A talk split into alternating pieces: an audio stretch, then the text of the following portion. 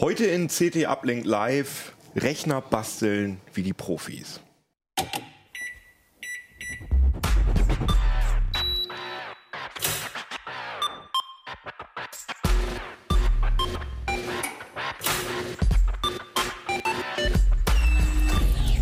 CT Uplink. Jo, schönen guten Tag hier bei CT Uplink Live. Tatsächlich, wir sind live. Das ist auch für uns jetzt ein Experiment. Wir sind auch ein bisschen aufgeregt. Und wir reden heute über PC-Selbstbau. Also wir reden darüber, wie man sich einen PC zusammenbaut und was man da reinsteckt und warum man das überhaupt macht. Und da habe ich hier richtige Koryphäen mit mir zusammen im Studio. So richtige ja, so Weißkittel, so PC-Weißkittel, die da die ganze Zeit sitzen und eigentlich so an den PCs rumbauen. Wir haben auch schon Hefte dazu gemacht. Ne? Genau. Aber stellt euch doch erstmal vor, ganz kurz. Ja, ich bin der Carsten Spille, ich bin im Hardware-Ressort von der CT und wir haben zusammen alle am optimalen PC letztes Jahr geschraubt. Genau, ich bin Christian Hösch, auch aus dem Hardware-Ressort. Ich bin Christoph Windeck, mache den optimalen PC schon viele, viele Jahre. Wir haben gerade gerätselt, etwas über 15 und habe diesmal aber keinen Bauvorschlag gemacht, sondern so ein bisschen die Kaufberatung, welchen Prozessor, wie viel RAM und so geschrieben. Genau. Ähm, also so die Grundlagen. Und diesen optimalen PC, ich nehme Genau. nur das zweite, diesen optimalen PC. Nee, das ist nicht. Das Ach, das ist, ja, nein, äh, also äh, wie gesagt, das war ja letztes Jahr und äh, wer jetzt aber immer noch bauen will, kein Problem. Wir haben hier ein Sonderheft, ähm, CT PC Selbstbau.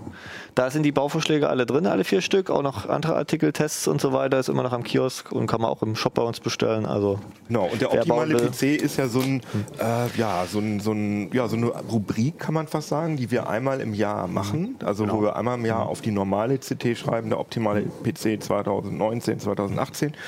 Und äh, auch wenn Leute unken, dass äh, der PC, wir haben ja auch schon mal eine Sendung gemacht, ist der PC Genau. tot, ähm, verkauft sich das gut, die Leute haben Interesse dran und ihr habt jetzt auch gerade gesagt, dass dieses Sonderheft sich auch schon ganz gut verkauft. Genau. Ne? Also Ja. ist das gar nicht so, dass die Leute sich da gar nicht für interessieren. Naja, wir reden ja, der PC-Markt sinkt zwar sozusagen, der Absatz in Stückzahlen, aber natürlich brauchen sehr viele Leute einfach noch einen PC und da hätten sie gerne einen schönen und man kann den fertig kaufen.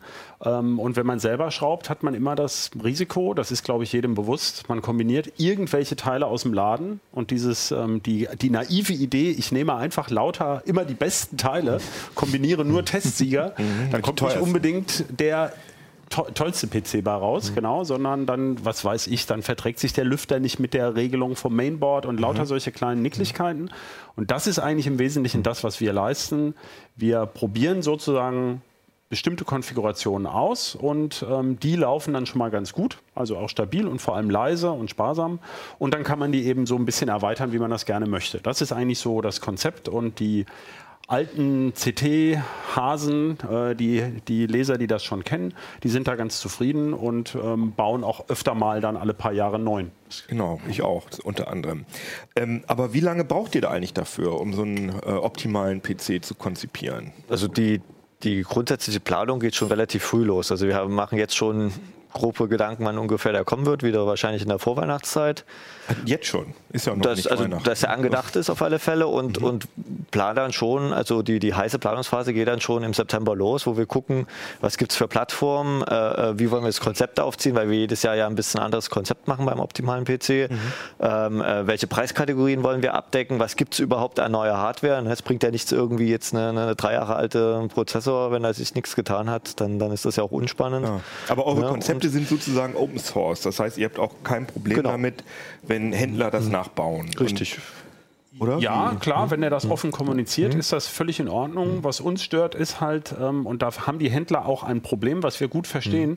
die kriegen nicht immer Bau alle Bauteile ran. Und wenn man dann natürlich Bauteile ähm, intransparent austauscht und mal, ich sag mal ganz krass, ein ganz komplett anderes Mainboard Mhm. reinbaut, dann ist es eben nicht mehr genau derselbe Bauvorschlag. Und ähm, dann fänden wir es blöd, wenn man dann CT-PC draufschreibt. Ja, aber ähm, ansonsten Ja, natürlich, die darf jeder nachbauen, klar.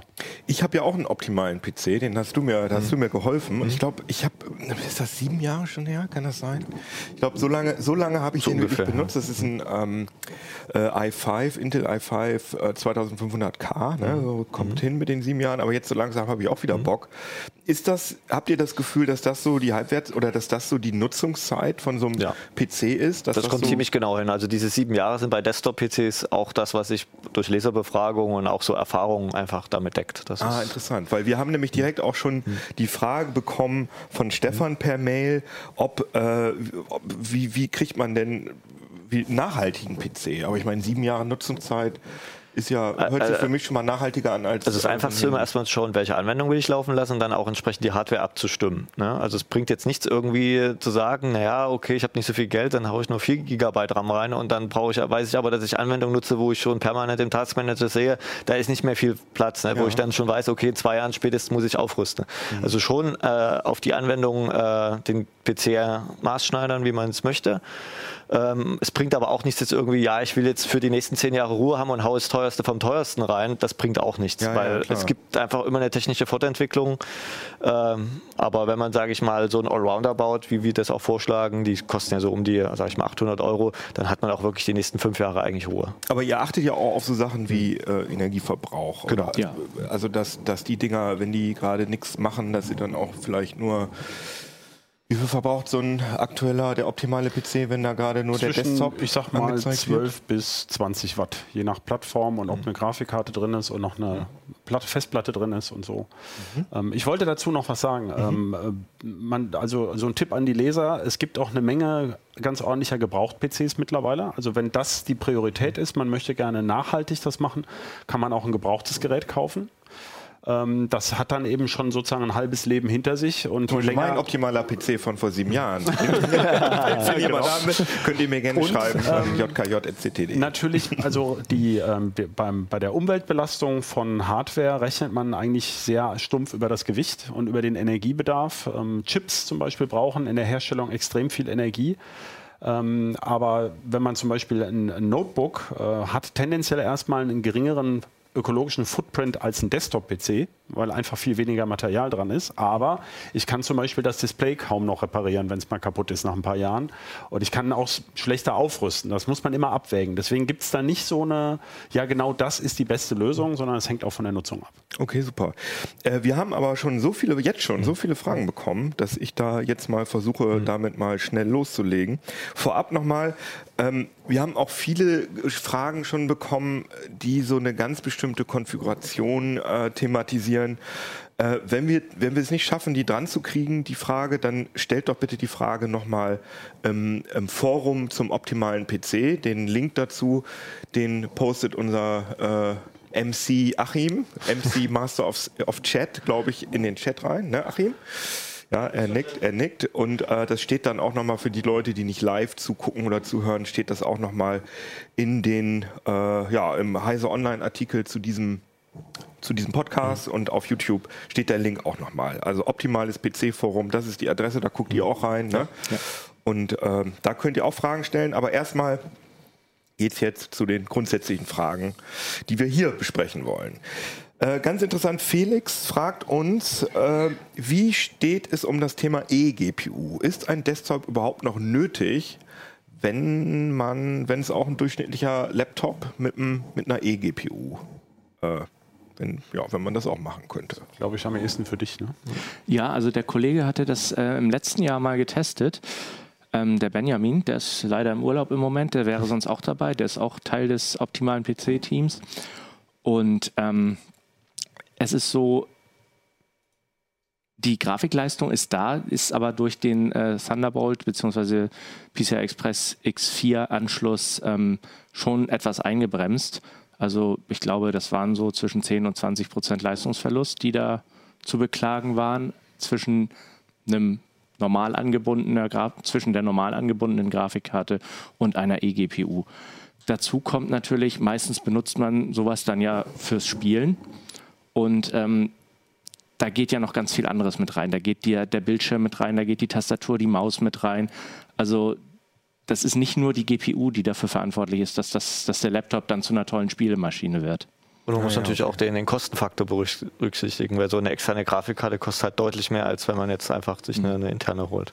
Also wenn man Ja. gerade unseren kleinen Gaming-PC sieht, den wir da zusammengebaut haben, also es ist sehr schwer mit einer externen GPU äh, überhaupt auf dieses Niveau zu kommen, was so ein kleiner PC mit einem Quad-Core-Prozessor ähm, hinkriegt. Und da kann ich problemlos auch mal eine dickere Grafikkarte reinbauen. Ich kann den Speicher leicht ausbauen und so. Also das ist ein schmaler Grad, ähm, muss man sehr genau abwägen. Aber wenn man sonst keine Chance hat, also gerade Mac-Nutzer, da ist das natürlich interessanter, ähm, ist, kann es natürlich eine Alternative sein.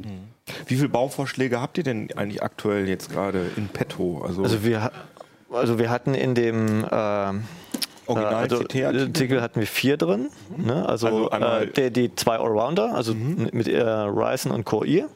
Dann hatten wir einen Budget Gamer, also einen preiswerten Full HD Gaming PC, einen High-End PC mit, mit Threadripper, also richtig vielen Kern. Und jetzt hatten wir vor kurzem noch einen Office-Bauvorschlag.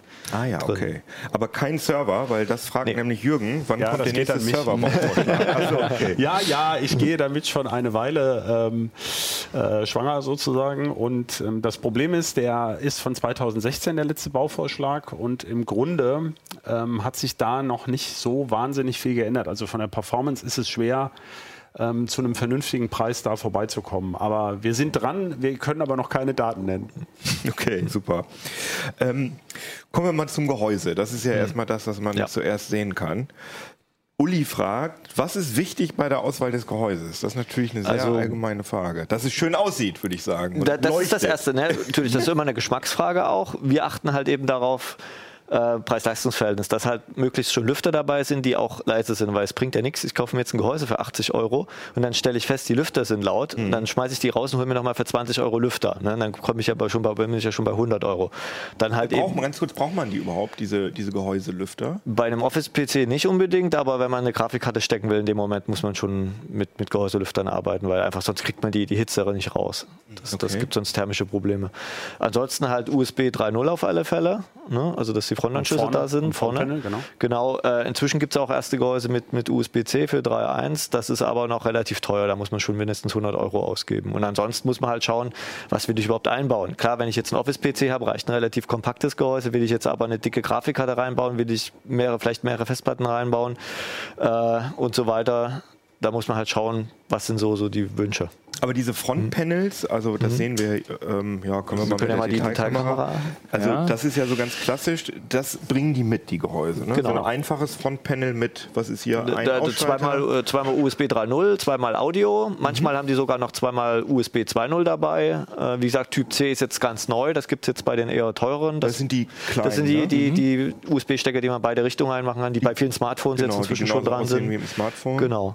Aber das gibt es in vielen Gehäusen nicht serienmäßig, sondern da muss man sich dann so ein 5 ein Viertel Zoll oder 3 Also die, die sind Standard, diese zweimal USB 3 und zweimal Audio. Wenn man mehr möchte, dann muss man natürlich schauen wegen Frontpaneln, wobei das auch wieder schwierig ist, weil der Trend geht dahin, dass die modernen Gehäuse nahezu gar keine Einschübe mehr von außen Ach haben. so, weil weil die ja ursprünglich, also Floppy-Laufwerk hat ja keiner mehr und optische Laufwerke sind auch am Aussterben. Das ist einfach so. Ne? Netflix und Steam sage ich nur, es ist einfach äh, nicht mehr notwendig, unbedingt äh, optischen Datenträger einzubauen und deshalb äh, geht der Trend bei Gehäusen ganz klar dahin, dass, dass es äh, mittelfristig halt keine Laufwerkseinschübe mehr gibt. Aber USB vorne finde ich persönlich und äh, Kopfhöreranschluss finde ich das super. ist ja Standard. das ja ist gut, ja aber dabei. nur die, da gibt es nur zwei. Ne? Ich hätte schon Ja, gerne vier, glaube ich. Dann musst du dir ein Gehäuse kaufen, wo vier dran sind. Gibt es ja. auch, ne? aber da schrumpft die wieder aber die Auswahl. Was ich dazu noch sagen möchte, ist, wir bauen die ähm, Bauvorschläge so, dass wir Lärm an der Quelle vermeiden. Das heißt, ein gedämmtes Gehäuse zum Beispiel, was ziemlich teuer ist und dann auch eben warme Luft möglicherweise schlechter wieder rauslässt, brauchen wir üblicherweise nicht. Deswegen kann man unsere Bauvorschläge im Prinzip eigentlich auch in ein beliebiges anderes Gehäuse einbauen. Ja, also Aber der aktuelle optimale PC ist in einem gedämmten Gehäuse. das eine Das hat ein bisschen eine- gedämmt, aber Genau, nicht, ja, nicht extrem. Aber eben, wenn die sehr groß werden und wenn man da eine Wasserkühlung drin hat und so, da muss man sich sowieso überlegen, ähm, möchte ich das überhaupt? Weil dann gehen ja auch meistens die Kosten in eine ganz andere Region. Also da reden wir nicht mehr darum, ob das 80 oder 100 Euro kostet, das ist dann egal. Also man muss da schon immer, finde ich, ganz genau überlegen, es gibt keine pauschalen Tipps, die für jeden PC gelten. Denn wir haben mittlerweile PCs, was weiß ich hier, diese NUC-Serie von Intel, diese Winz-Dinger, ähm, äh, die kann man ja nicht mit so einem Workstation-PC mit bis zu 256 GB RAM und äh, wo es überhaupt bei anderthalbtausend Euro erst losgeht, vergleichen. Und deswegen passen die Tipps auch nicht überall gleich. Ja, okay. Äh, Oliver fragt, ähm, ich vermute, er spielt darauf an, dass viele Gehäuse so ein bisschen so aussehen wie, äh, keine Ahnung, wie von so einer, von einem schlechten Science-Fiction-Film, eine Militärraumstation oder so. Äh, Gibt es eigentlich noch ganz einfache, schlichte, vernünftige Gehäuse? Das ist eigentlich auch immer das, was wir bevorzugen. Also unsere Gehäuse sind eher schlicht. Ähm, also wir achten da schon drauf, dass der jetzt nicht irgendwie martialische, Ja, ja. bunte Logos und sonst was drauf ist. So, so wie Ähm, dieses Mainboard, ne? Genau, Also das, ist ja bei Mainboards das lässt sich das leider nicht vermeiden. Da sind halt äh, leider relativ viele, die ins Gaming-Segment gehen, wo halt irgendwie eben RGB-LEDs heute Standard sind. Aber bei Gehäusen äh, bevorzugen wir zumindest sehr schlichte Gehäuse, genau weil wir wissen, dass man Geschmack halt schwer treffen kann. Aber wer will das eigentlich? Das ist, wer will eigentlich diese komischen Das weiß ich auch nicht. Also Naja, es mag eine Zielgruppe geben. Genau, Ja. die Märkte, auf die diese Hersteller eben zielen. Und die sind ähm, möglicherweise nicht mehr unbedingt in Mitteleuropa, sondern eben äh, längst in Asien oder auch in den USA. Ganz viel geht ja über ähm, Overclocking, also da geht sehr viel Marketinggeld auch rein und entsprechend ähm, zeigt sich das dann deutlicher. Braucht man einen Rennstreifen. Schnell. Genau. Ja, Und okay. eben auch diese LED-Anbinden, Ansteuerung, so, was eben auch, ähm, letztens hatten wir so einen Fall, auch sicherheitstechnisch Fragen aufwirft, wenn da so diese ähm, Windows-Tools, die dann direkt bis in die Hardware durchgreifen, äh, das ist, äh, das sollte man sich gut überlegen, ob man das möchte. Das heißt aber, wenn ich euch richtig verstehe, auch schon Standard oder solche Mhm. Mainboards, die so aussehen, die leuchten schon irgendwie, wenn ich die anschließe. Ja, es Die ist heute, muss man schon eher suchen, dass man ein Mainboard findet, wo jetzt nicht, nichts großartig Mhm. leuchtet. Entweder im sehr günstigen Segment oder im wiederum sehr teuren Segment, wenn man Business-Mainboards kauft. Ne? Kann ich das denn abstellen im BIOS zumindest? Oft ja, Und manchmal auch nicht. Oder manchmal auch nicht. Ne? Vor allem, wenn man dann so ein Gehäuse hat, was so ein bisschen offen ist Ja. und das die ganze Ja. Zeit blau leuchtet oder grün Das oder ist schon lila. nett, wenn man es abstellen kann. Also wir haben bei unserem Bauvorschlag jetzt auch, wir haben eins mit Beleuchtung, da haben wir aber auch darauf geachtet, dass sich das zumindest über die Software abstellen lässt. Also beim Intel Allrounder, da leuchtet das Mainboard. Ähm, da haben wir darauf geachtet, dass sich das äh, abstellen lässt. Das geht leider nicht im BIOS, man muss die Software einmal installieren. Trotz Sicherheitslücke äh, kann es abschalten, das bleibt dann auch über Neustart oder eine neue Betriebssysteminstallation erhalten und dann kann man die Software auch wieder runterschmeißen. Okay. Wollt ihr mal so ein paar nennen, so einfache, vernünftige Gehäuse oder sind das zu viele? Sollen die lieber in die ins Am besten da reinschauen. Also da habt ihr welche erwähnt. Wie gesagt, eben jetzt in der aktuellen CT habe ich auch welche getestet. Mhm. Also jetzt eher teurere mit, mit USB-C, kann man sich auch vielleicht inspirieren lassen. Was ist da so der Preisbereich? Ab 100 Euro halt, 100 bis 130 Euro sind die. Aber es Ja, gibt auch wir, welche wir verwenden halt, das ist jetzt glaube ich eins für 40 oder so, ich will jetzt nichts Falsches sagen. Äh, ist ja sehr schlicht, aber das ist ja auch ein Preiswert. Der Bauverschluss kostet ja so, kostet so ungefähr 350 Euro komplett. Ne, wir, wir schauen ja auch immer, ne? also wie gesagt, bei den Allroundern nehmen wir dann auch eher so Richtung 70 Euro Klasse. Ne? Also das hängt immer davon ab. Beim Threadripper, ne, der über 2000 Euro kostet, haben wir da natürlich dann auch ein deutlich hochwertigeres Gehäuse genommen. Das, Das ist, ist immer, ein Chakun. das ist ein Chakun-Gehäuse, genau. Die Typbezeichnung. Habe ich jetzt, ich glaube V1000 ist das. Ah ja, super. Wenn ich also, recht damit wir ein bisschen erinnere. konkreter sind. Super. Ähm, i- äh, ihr fragt Tobias, bei einem sparsamen Rechner habt ihr ein normal großes Gehäuse genommen.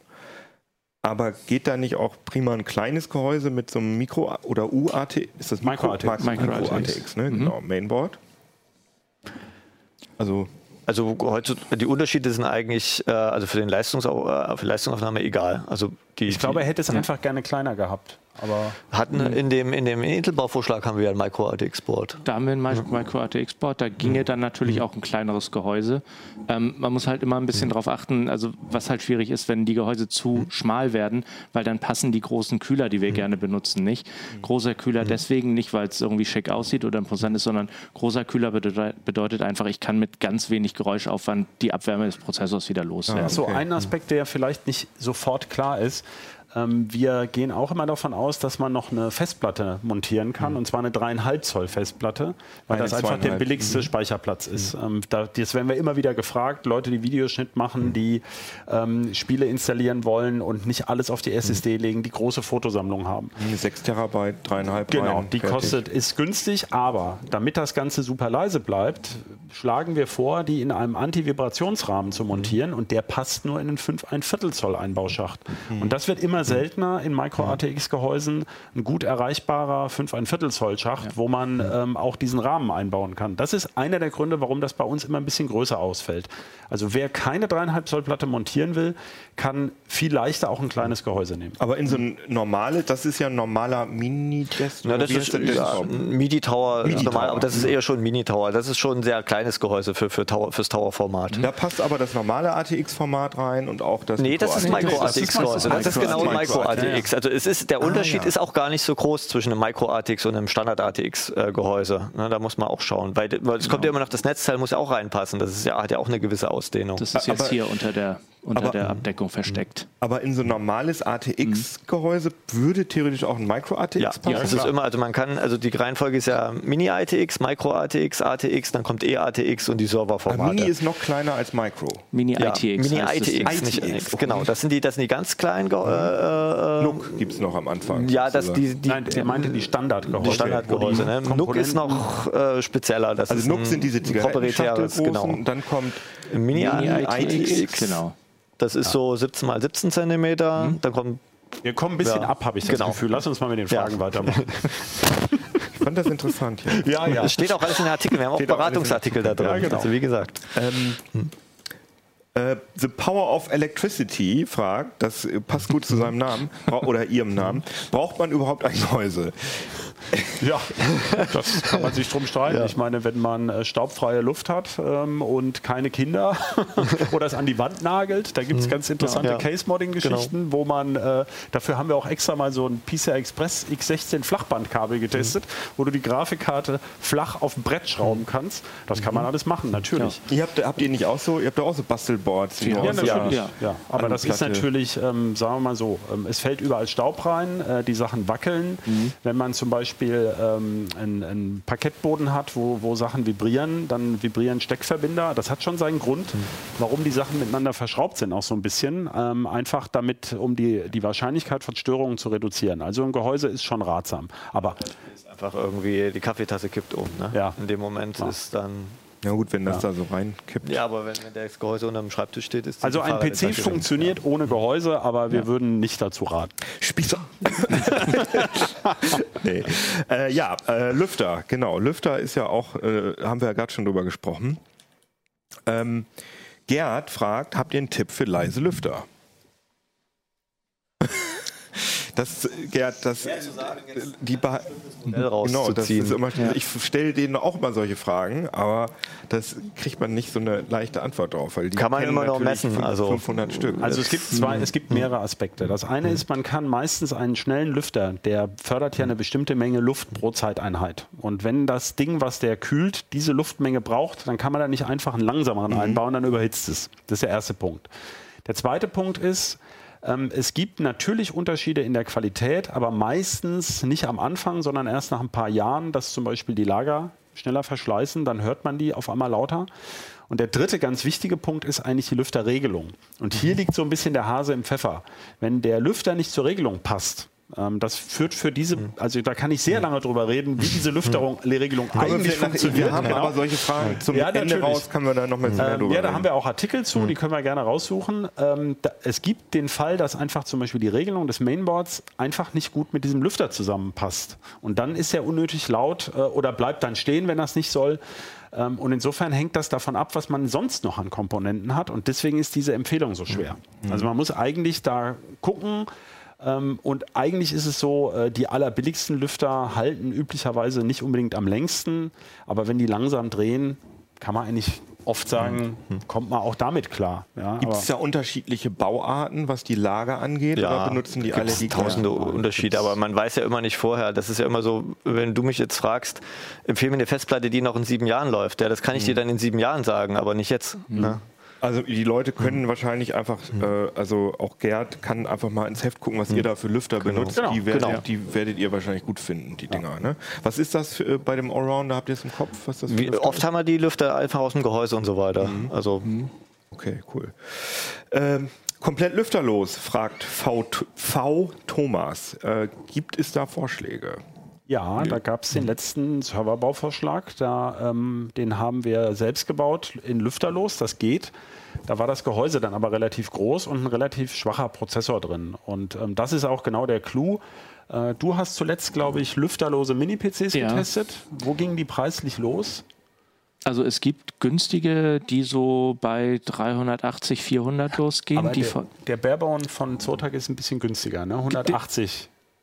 ja, aber das war der Komplett-PC, der geht dann Ach so, so, bei, da hast du recht, bis- ja, ja. Genau, Mhm. der geht dann so bei 380 los mit allem drum und dran. Nach oben sind natürlich auch in Richtung Industrie kaum Grenzen gesetzt. Da hatten wir auch mal was für zweieinhalbtausend Euro in dem Format.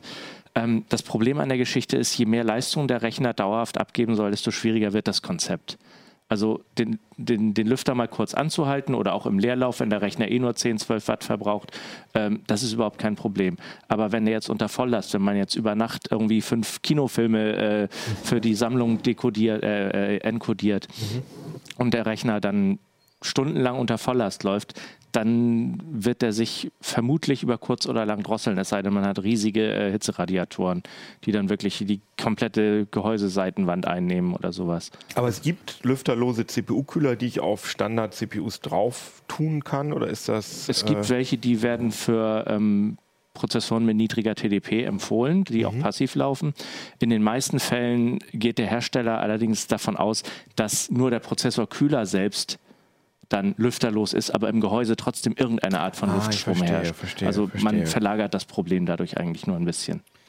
Ähm, die, eigentlich haben wir die Frage schon implizit beantwortet. Payara Hoki fragt, wie leicht ist es, die Lüfter vom alten Rechner für den neuen zu übernehmen? Ich denke, das ist eigentlich nicht so eine gute Idee, weil du ja erzählt hast, äh, dass die nach zwei Jahren oft anfangen zu. Nö, so kann man das nicht sehen. Also wenn man da gute Lüfter drin hat, warum soll man die nicht weiter benutzen? Zumal die sich vergleichsweise leicht tauschen lassen. Und wenn er dann rattert, dann tauscht man ihn halt dann. Genau. Problematisch ist da, dass man eben ein bisschen Bescheid wissen muss. Es gibt halt äh, Lüfter mit dreipoligem Anschluss und mit vierpoligen. Die werden unterschiedlich geregelt.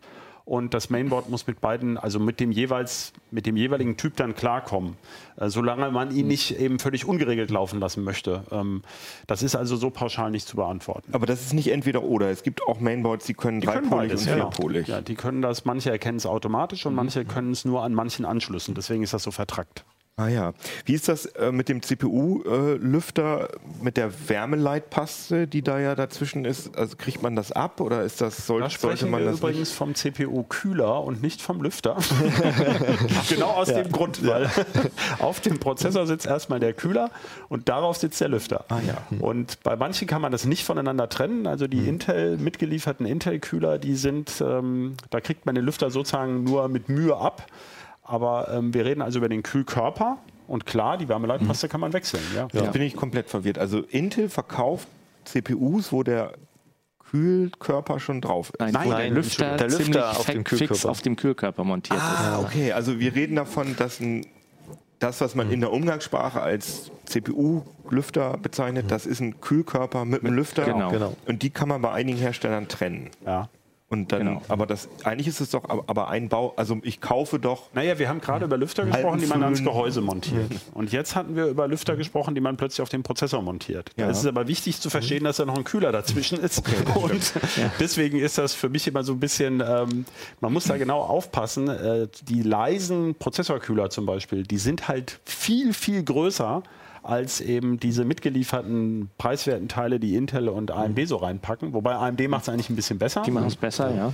Ähm, und da könnte man sogar den Lüfter tauschen ne, bei AMD. Das würde sogar gehen, wenn ich das richtig sehe. Nee, die sind auch die sind auch fest, Schwierig. Genau. Aber bei Intel ist es ganz schwierig. Ja, da also geht's die, schwer. ähm, Da müsste man dann Kabelbinder oder sowas ansetzen. aber die Wärmeleitpaste zu wechseln ist eigentlich nicht so ein. Wenn der. Es sei denn, die Kühlermontage ist sehr komplex, also der ist sehr kompliziert verschraubt. Das gibt es schon mal. Ne? diese Wärmeleitpaste. Was äh, gibt's da? Nimmt man da einfach Ich würde das nehmen, was mitgeliefert ist. Ja, bei. Kühlern ist immer, immer Wärmeleitpaste dabei. Bei, bei den Boxed-Kühlern, also bei den mitgelieferten, ist sie oft schon manchmal aufgebracht. Da muss man einfach Ah, bloß ja. den Kühler draufsetzen, fertig. Ähm, da muss man sich dann auch keine Gedanken machen, wie viel brauche ich. Ganz wichtig, manchmal ist da auch noch so eine Schutzfolie drüber Ja. oder so, die vorher abziehen. Ah, die, die isoliert sehr gut. Ja. Und das will man an der Stelle gerade nicht. Okay, aber diese, äh, diese Paste ist wie in so einer kleinen Zahnpasta. Ja, es gibt entweder so, meist, ja, so, genau, ein kleines, ja. so eine kleine Spritze oder eine kleine Tube oder so ein kleines Tütchen. Da macht man dann so, ein, so einen Linsen- bis oder Stecknadelkopf großen Fleck Außer auf. man hat dann sowas hier, also so ein Threadripper-Prozessor, der ist dann ein bisschen, wir können ja mal Detailkamera. Wir können den ja hier mal im Vergleich zu so einem genau. Standard-Desktop-Prozessor. Genau. Soll ich halten? Ja, So. da sieht man schon, da gibt es Größenunterschiede. Also bei so einem äh, Threadripper, da empfiehlt Ja. dann AMD auch äh, quasi so ein X drauf zu malen. Der ist dann ein bisschen größer, aber bei so einem normalen Prozessor reicht in der Mitte so ein kleiner Klecks. Ja. Das verteilt sich dann durch den Anpressdruck schon automatisch. Also muss man nicht mit dem Finger verteilen. Nein, um so. Gottes Willen. Das sollte ist, man kann sogar eher kontraproduktiv sein, weil man dann ja noch Fingerfett mit reinmischt und Ich habe das nicht. Möglicherweise Schmutz. ja. und Schmutzpartikel und man hat das ganze Zeug dann an den Finger kleben. Ja, das will man nicht. Aber es ist nicht giftig oder so. Essen sollte man es nicht nicht, aber die Finger halten es aus. Also bis jetzt jedenfalls. Gibt es da immer noch einen Glaubenskrieg bei den Wärmeleitpasten? Fragt Juina. Bei uns nicht. Also, also ich glaube, der also entschei viel entscheidender ist, wie ist der Anpressdruck vom Kühler und so weiter. Das hat Also größere Auswirkungen. Aber Aber man kann da nichts falsch machen beim Kauf von Wärmeleitpasten. Doch, doch. Also Ja, es gibt aber- zu billige, also man braucht heute eine gewisse Mindestqualität an, an Wärmeleitpaste und ähm, äh, auch die, ich glaube, ne, konkret empfohlen haben wir jetzt keine. Ne? Ist Aber ja immer eine dabei. Das Genau. ist ja der, der Ja. Man, also die Aber Hersteller, woher die, die, Her- dass sie nicht billig ist? Ne, die, die Hersteller, weil die Hersteller erstens die Garantie für das Ah, ja, komplette okay. Produkt geben Mhm. und, und auch aus Erfahrung. Also wir müssen sagen, bei den Kühlern, die wir die letzten sieben, acht Jahre verwendet haben, hatten wir keine negativen Erfahrungen. Bei ganz billiger kann es einfach sein, dass da ist ja irgend so eine Art Lösungsmittel drin, dass das dann halt mit der Zeit wegverdampft und dann ist da nur noch so ein festgebackener Naja, und es Zeug gibt drauf. diese ganz einfachen für Elektronikbastler, wo man früher seine diskreten Transistoren auf die ähm, für den Lautsprecherverstärker irgendwo festgemacht hat. Die reicht einfach nicht. Ja, das ist also klar gibt es da Unterschiede, aber ähm, äh, wer, wer so ein Mittelklasse-Produkt kauft, liegt eigentlich normalerweise gut. Ah ja, okay. Ja, lohnen sich noch passive Kühler? Haben wir Ähm, im hat man gerade schon beantwortet, genau, haben wir oder? gerade beantwortet. Trockentoast, ne? Bis so, so heißt der Mann oder die Frau. Ähm, oh, jetzt geht's, jetzt, jetzt wird's hart hier. Mainboard CPU, die neue, äh, das, die neue, äh, der neue Themenbereich. Ähm, Lissa Fuchs fragt, warum favorisiert ihr MSI Mainboards? Das ist Zufall. Wir sind völlig, also der Hersteller ist uns völlig egal. Aber das stimmt doch auch gar nicht. Ihr habt doch auch schon Wir haben relativ, doch, wir also haben- wir, wir sind, also, Ja. äh, wobei ich sagen muss, im, im Laufe des letzten Jahres, in dem Prozess, in den paar Monaten, wo wir gebaut haben, hatten wir in einem Stand, waren wir plötzlich, dass wir dreimal Asus hatten. Ah, ja. Aus diversen, oder, oder ich weiß nicht mehr, was das war. Ich will jetzt hier keine, also wie gesagt, die Hersteller sind uns egal. Aus Gründen haben wir dann wieder gewechselt und jetzt es halt wieder Also man der, vielleicht das so kann man erklären. nicht, nicht, wir haben nicht ganz lange sagen. Ähm, auf der Intel-Plattform ein MSI-Mainboard gehabt, weil wir ein möglichst günstiges Board unter 100 Euro jedenfalls gesucht haben, mit dem jeweiligen Z-Chipsatz und mit DisplayPort. Und da war das einfach das Einzige. Wir haben dummerweise hatte das dann kein HDMI, ähm, weil nur DVI, also das konnte man mit dem Adapter dann ähm, dran wu- wursteln. Und ähm, so entscheiden wir. Also wir entscheiden nicht nach Marke. Äh, dazu muss man aber wissen, die drei größten Mainboard-Hersteller sind Asus, ähm, MSI und Gigabyte. Ich glaube auch in der Reihenfolge. Auch noch. Und Also, also die, vier, die vier großen sind Die das. vier großen. Und ähm, im Wesentlichen, wenn man in einem bestimmten Feature-Satz einfach guckt, also wir wollen DisplayPort, wir wollen eine Lüfterregelung, die das kann, wir wollen ähm, USB haben wir denn 3.1. also USB 3.1 hinten dran. Das ist eigentlich unser Entscheidungspfad. Und was dann da hinten rauskommt, ähm, äh, das hatten wir ja vorher erwähnt, wir überlegen uns über das Jahr, was könnten wir denn so testen an Produkten. Ähm, äh, wir sind übrigens auch im Forum gerne, wenn jemand sagt, dieses oder jenes Board findet er zum Beispiel ähm, besonders gut geeignet, ähm, äh, sind wir gerne bereit, da mal drauf zu gucken. Äh, und ähm, also auch für Tipps dankbar. Allerdings haben wir normalerweise einen ganz guten Überblick und man sagt auch, es ist ein sogenannter transparenter Markt. Also die, die kochen alle ziemlich mit Wasser. Da gibt es eigentlich keinen Voodoo, den der eine oder andere Hersteller macht. Und das sind dann oft so ein bisschen auch Vorlieben, warum man jetzt zum Beispiel so ein, ich, mich, mein Auge fällt gerade hier auf diese aufwendige Audioschaltung. Ja, Das kann man nun glauben oder nicht, ob einem das was nutzt, äh, mit vergoldeten Kondensatoren und sowas oder, ähm, und andere schließen überhaupt gar keinen Lautsprecher mehr an, analog. Ja, dann Ja. spielt das sowieso keine Rolle mehr. Also, Also, wie gesagt, das hier ist zum Beispiel ein Gigabyte-Board, was wir für Ja. den Ryzen Allrounder genommen haben. Es ist nicht, also wir haben da keine Präferenzen. Ähm, wir haben natürlich Erfahrungswerte, was jetzt zum Beispiel auch äh, CPU-Kühler und, und, und Gehäuse und was weiß ich betrifft. Wir erfinden ja nicht jedes Jahr das Rad null. Wir, wir nehmen natürlich die Erfahrungen aus den letzten Jahren mit, was hat gut funktioniert und was hat nicht so gut funktioniert. Und, und, äh, ne, und, und ja, Und versuchen sagen. denn die Hersteller im Vorfeld so ein bisschen auf euch einzuwirken? Nein, überhaupt nicht. sozusagen? die kennen wir schon so lange. Die, die wissen, dass das keinen Zweck genau, hat. genau. Also das kann ich auch noch mal für die Skeptiker, weil das ist, schwingt ja so ein bisschen mit, dass sie irgendwie bestochen werden oder so. Also das kann ich wirklich für die ganze Wir, CT-Redaktion wir ganz gut äh, kaufen ja auch viele der Komponenten. Es ist also nicht so, dass jetzt irgendwie die Hersteller sagen, äh, was braucht ihr, wir schicken es euch. Äh, ähm, ne? Machen wir auch. Also wenn wir jetzt einen Test haben, dass wir natürlich Testprodukte ordern, aber beim optimalen PC ist es vieles, dass wir einfach das dann bestellen und, und dann ausprobieren und auch vieles wieder verwerfen. Also wie gesagt, wir haben auch schon Jahre gehabt, wo wir bei einem Rechner irgendwie vier, fünf Mal das Board getauscht haben im Testprozess. Ne? Das ist dann sehr nervenaufreibend, weil das ist ja nicht nur irgendwie, ich baue es ein und gucke, ob es geht. Da muss halt Geräuschmessung gemacht werden, Audiomessung gemacht werden.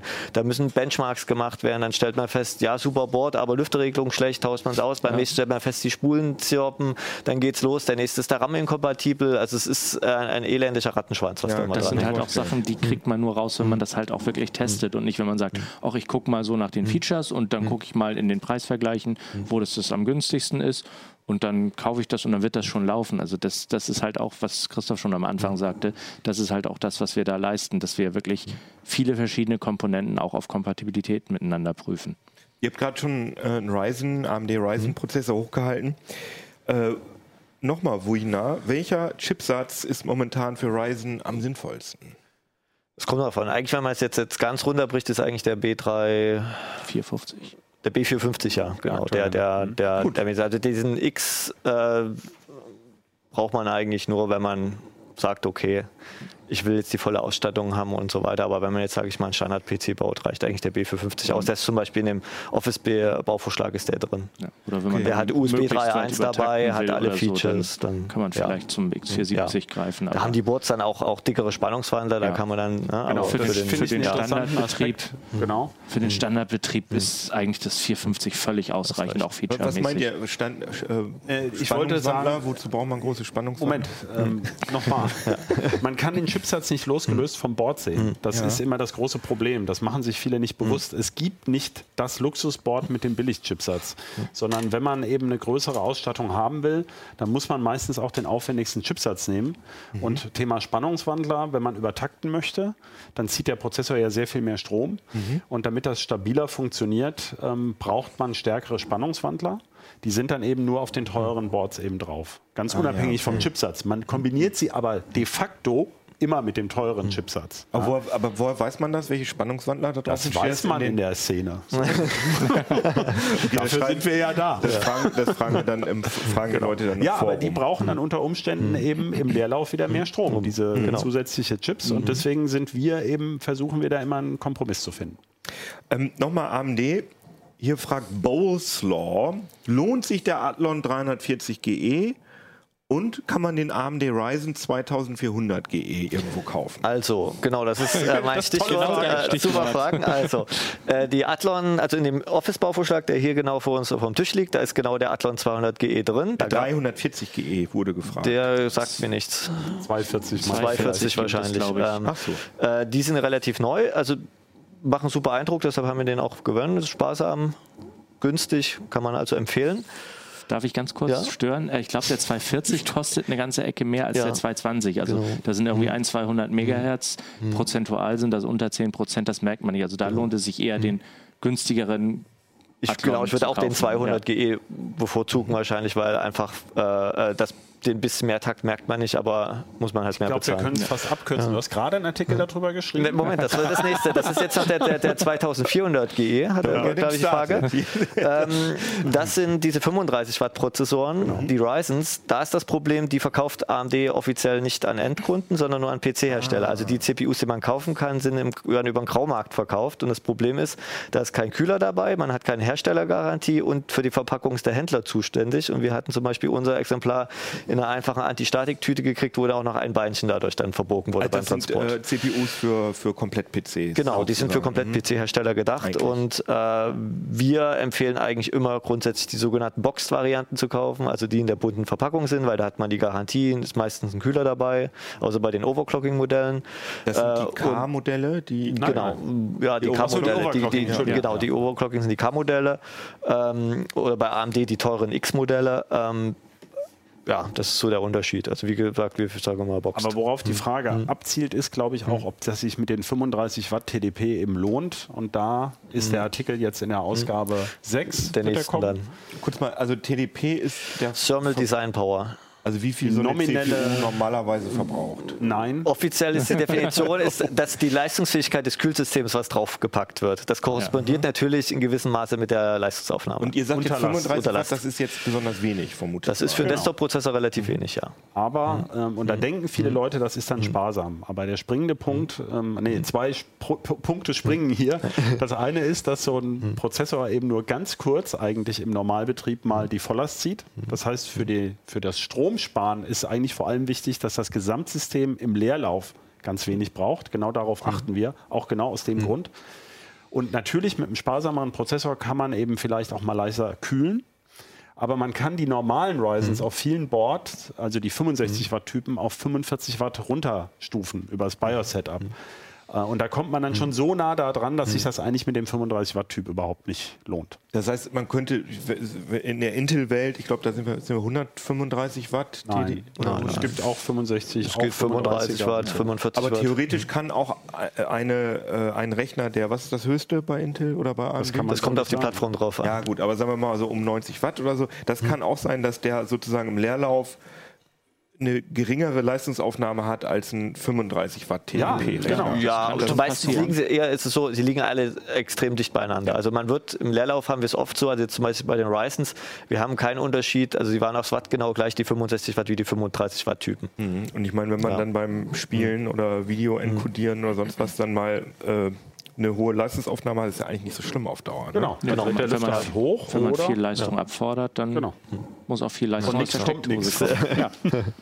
Welche, Martin fragt, welche, auf Facebook auch mal interessant, welche CPU ähm, für eine Cut-Workstation? Ja, da kann ich eine schöne Antwort für geben. Ähm, ich bin so ein bisschen aus allen Wolken gefallen, als ich vor einigen Monaten mal nachgeguckt habe, was ähm, äh, AutoCAD für Architekten eigentlich so an CPU-Anforderungen hat. Und die nutzen genau einen Prozessorkern. Und zwar AutoCAD? Ähm, AutoCAD, genau. Und zwar fürs volumetrische Rendering nutzen Ja. die mehr Kerne oder auch äh, zum Teil auch schon GPU-Beschleunigung. Oh, modern. Aber, ähm, und zwar ist das ganz logisch, wenn man sich das überlegt. Man hat tatsächlich eine so, eine so eine Zeichnung, ist ja eine Konstruktionszeichnung. Die wird ja wirklich konstruiert. Das heißt, der Prozessor kann nicht schon das Dachgeschoss rendern, wenn das Erdgeschoss noch nicht fertig ist. Dann nutzt einem also Parallelisierung nichts. Es gibt viele Anwendungen in der Technik, wo das so ist. Und deswegen kann man da keine ähm, pauschalen äh, Hinweise geben. Also es mag sein, dass zum Beispiel der riesige Cache von diesem Threadripper ein Vorteil sein kann. Im Allgemeinen ist es so, dass die besonders hohe Single-Thread-Performance von den Intel-Prozessoren, also von den Core i9 oder sowas, Die sind ja zum Teil 5 äh, 5 Gigahertz. 5 Gigahertz ist ne? Genau, dass das dann eben mit am meisten bringt. Aber ganz pauschal, zum Beispiel für eine CAD-Anwendung an sich könnte man es noch mal gar nicht sagen, weil man müsste da wirklich auf die konkrete Software, sogar auf den auf die Version dieses CAD-Programms gucken und man kann eigentlich immer leider nur an den Hersteller verweisen und sagen, da muss man gucken oder da mal in so Foren gucken, was Leute da für Erfahrungen gemacht haben. Ah ja, okay. Ähm, dazu passt auch, ihr habt es gerade schon kurz erwähnt, braucht man i9-Prozessoren? Das kommt immer, wie gesagt, auf die Anwendung Brauchen drauf ist an. immer so eine Sache. Wenn ich eine Anwendung habe, die extrem von Single Thread pro, äh, profitiert, dann muss ich natürlich den bei Single Thread am schnellsten Prozessor Und das nehmen ist und das ist der i9. Core i9 9900K momentan. Also, aber ist das so von Intel so ähm, No Name Pro heißt übrigens junge Mann oder junge Frau, die die Frage gestellt hat. Ähm, ist das bei Intel so, haben die das so konzipiert, dass die i9-Prozessoren die sind, die eine hohe Single-Thread-Leistung haben? Auch natürlich, die sind ja nicht doof bei Intel. Ich meine, natürlich könnten die auch einen Dual-Core bauen, der einen extrem hohen äh, Takt hat. Aber äh, wenn man den Prozessor für 500 Dollar verkaufen kann, warum soll man einen für 100 Dollar anbieten? Ja, verstehe. Also, Also das ist mit dem Brauchen, das ist für uns eine ganz Ja. schwierige Frage, denn das, wir machen so einmal, äh, naja, dieses Jahr, letztes Jahr haben wir es wieder gemacht, so einen CPU-Überblick. Das war in der Ausgabe 12 oder 18 oder wo war das? Ich weiß gar nicht mehr genau. Ich weiß es auch nicht mehr Und da genau. kommt natürlich immer raus, das kann man sich leicht überlegen, dass eigentlich fast immer sowas wie dieser Athlon zum Beispiel dürfte im Moment so ein 35-Euro-Prozessor ist normalerweise der mit dem besten Preis-Leistungs-Verhältnis, weil er eben schon ziemlich viel bietet und spottbillig ist. Aber wenn ich da so eine 800-Euro-Grafikkarte Ja, das ist dann eben Das ist dann genau. wieder- Ja. genau. Es gibt sogenannte Checkbox-Items, also wo man sagt, das muss eigentlich erfüllt sein, bevor ich das nutzen kann. Und ich brauche heute für ein Spiel halt für ein Spiele-PC einen Quad-Core. Ja? ja, und dann bin ich schon auf einem anderen Preisniveau. Und dann kann ich da wieder optimieren. Aber diese Pauschalaussagen sind sehr schwer zu beantworten. Verstehe, verstehe. Ähm, aber dazu passt auch, und das finde ich auch ganz interessant, äh, Sanafer fragt auf YouTube, warum ist die Weiterentwicklung bei den Gigahertz-Leistungen der CPUs so viel langsamer als früher? Weil ich kann mich auch noch daran erinnern, ich habe hier meinen ersten oder einen meiner ersten CPUs mitgebracht, den AMD K6 II. Und in den Zeiten, das war so Ende der 90er Jahre, Mitte der 90er Jahre, da jedes Jahr, wenn man, hat man sich einen neuen PC gekauft, weil die Unterschiede so immens gewesen sind. Zum Teil viermal so schnell die neue Generation, die dann daraus kam. Und jetzt reden wir davon, dass wir, also ich merke bei meinem sieben Jahre alten PC komme ich langsam an die Grenzen. Aber ich habe mir Benchmarks angeguckt. Äh, das ist, der ist, die neuen CPUs sind vielleicht doppelt so schnell wie meine äh, i5 2500 oder vielleicht dreimal. Wie, woran liegt das?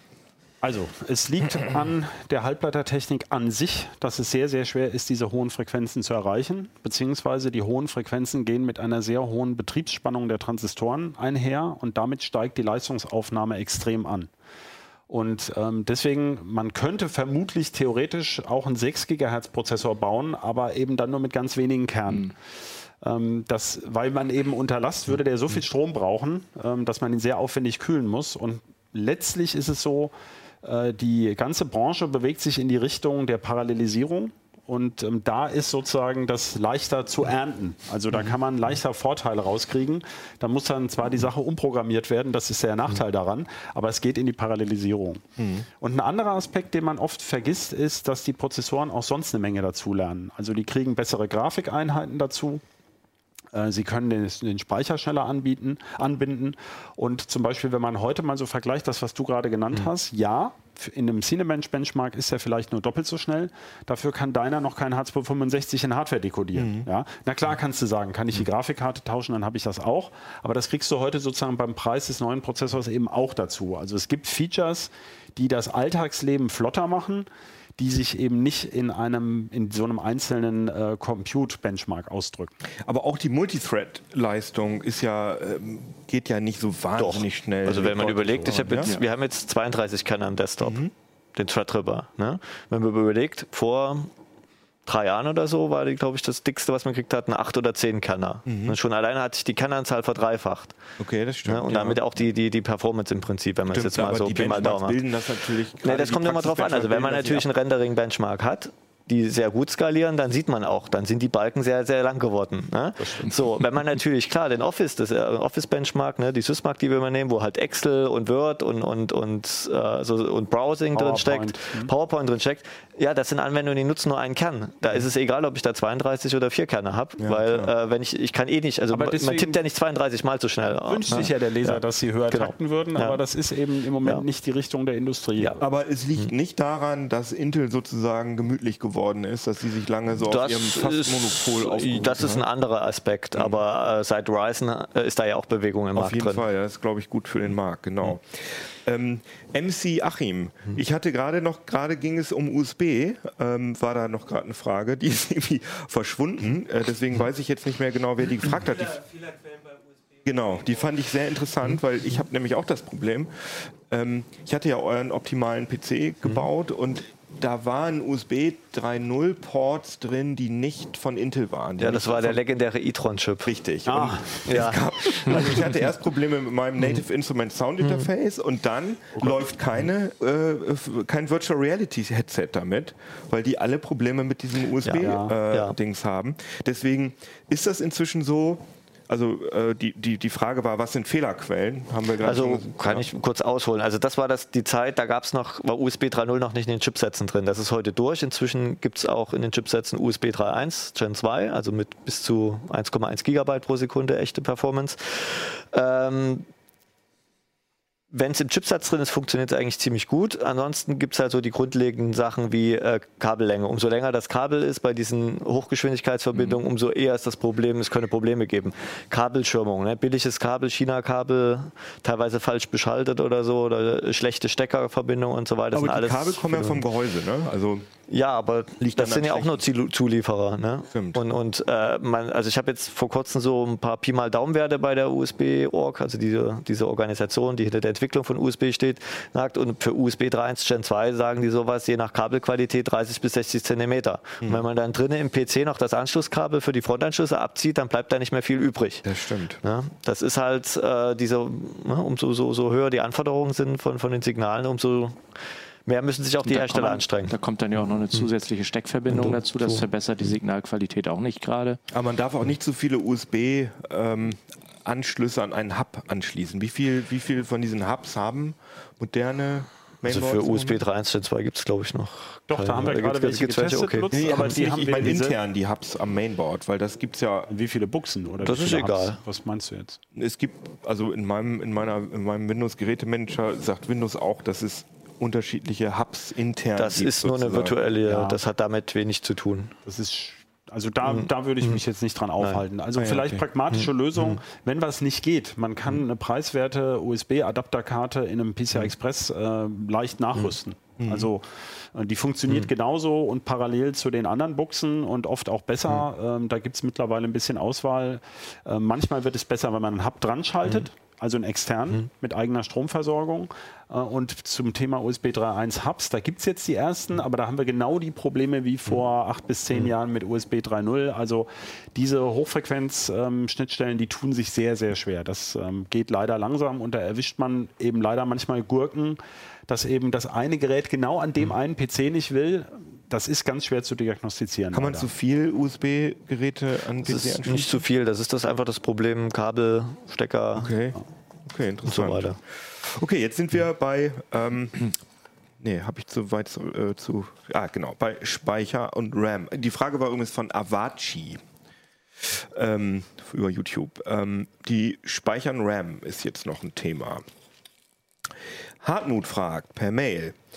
Lohnt es sich zurzeit für einen Allround-PC auf eine M2 SSD mit PCI Express Schnittstelle zu setzen oder reicht eine normale 2,5 Zoll SSD mit SATA? Also, wir haben da auch die beide mal mitgebracht, die können wir ja vielleicht Ja, kurz mal, mal. zeigen, was die Unterschiede so sind.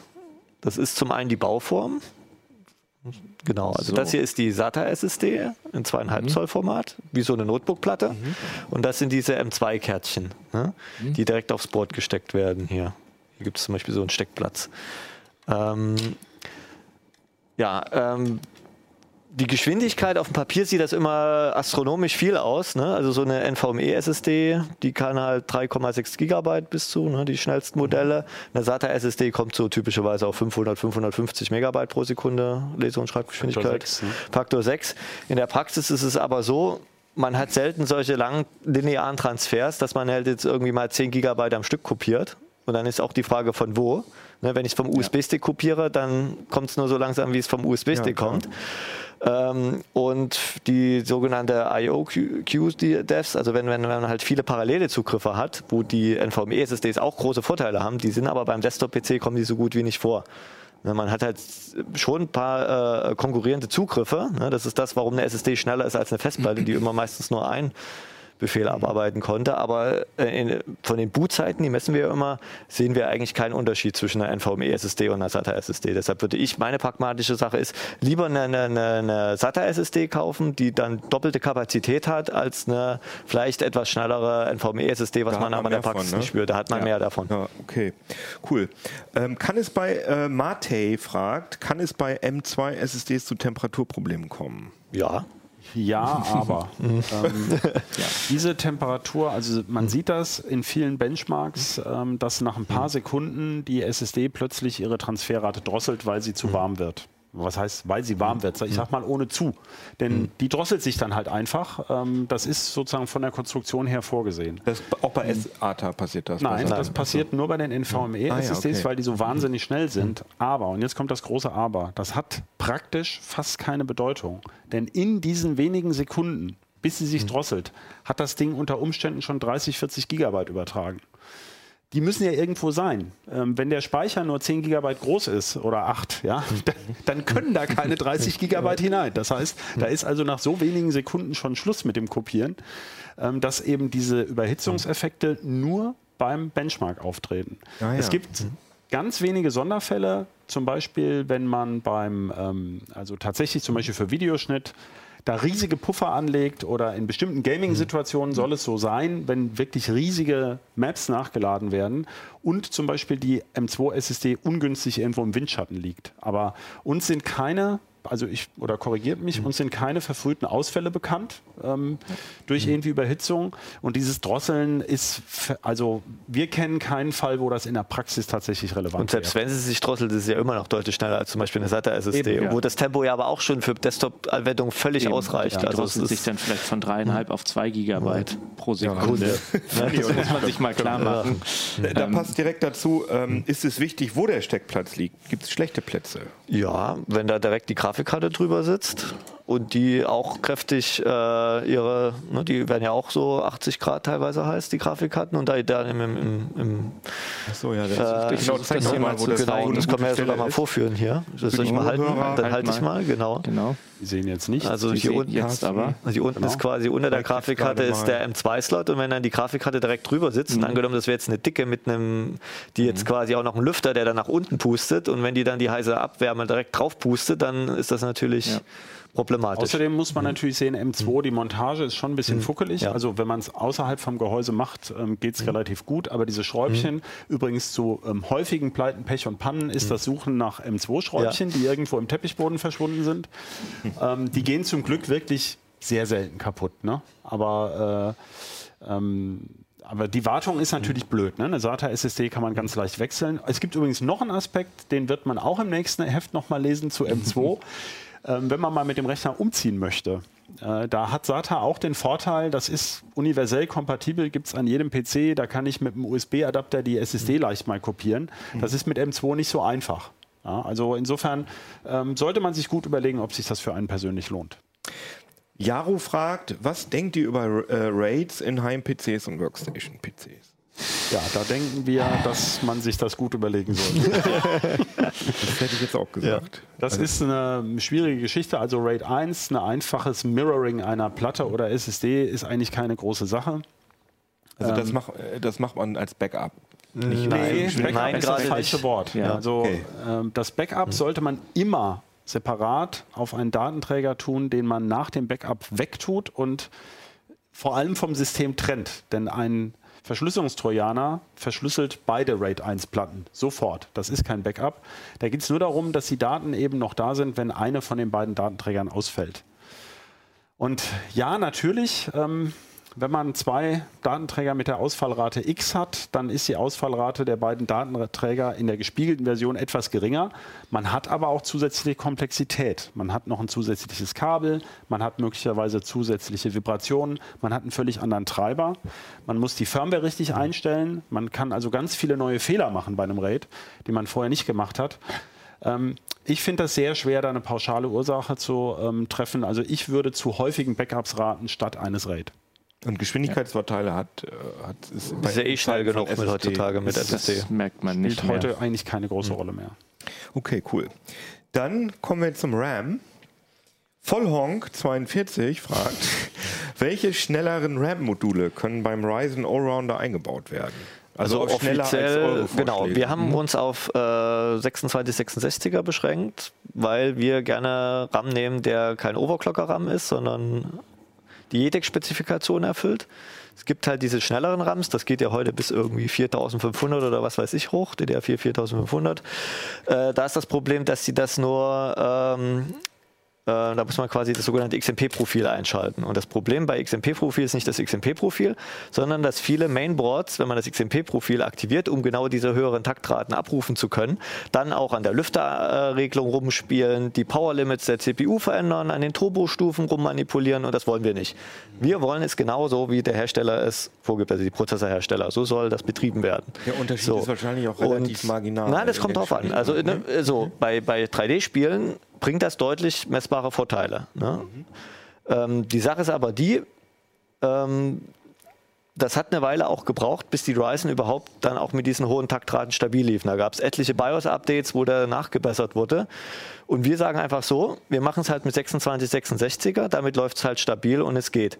Ne? Wer jetzt übertakten will oder sagen will, hier, ich will jetzt irgendwie meinetwegen bei dem Einspiel, kann das auch mal 10% ausmachen und ich gehe das Risiko ein und ich setze mich da auch mal drei Stunden hin und tüftle das aus, ob das stabil läuft, der kann auch irgendwie 3200er oder 3500er RAM holen.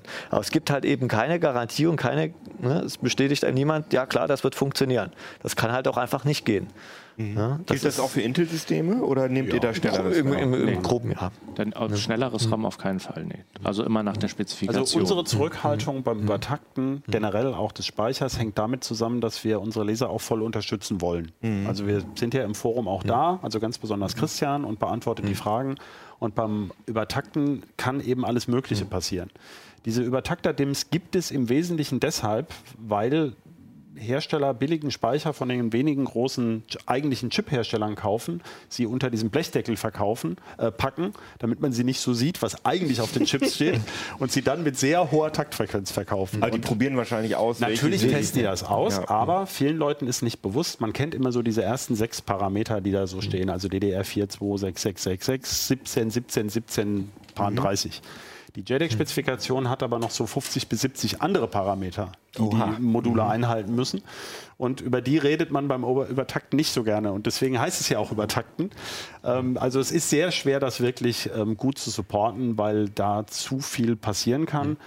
Es kommt, gibt noch einen Aspekt, den hat Christian noch nicht erwähnt, ist zum Beispiel, wenn man jetzt nur zwei Module drin hat und rüstet später nochmal nach, dann wird das natürlich auch ungleich komplizierter, wenn man dabei die Übertaktung erhalten will. Ja, ja, weil okay. ähm, manches klappt sowieso nur mit ähm, einem DIM pro Slot und so. Also das wird sehr schnell sehr komplex. Also wir, wir halten niemanden davon ab, aber für uns ist der Aufwand zu groß, das zu supporten.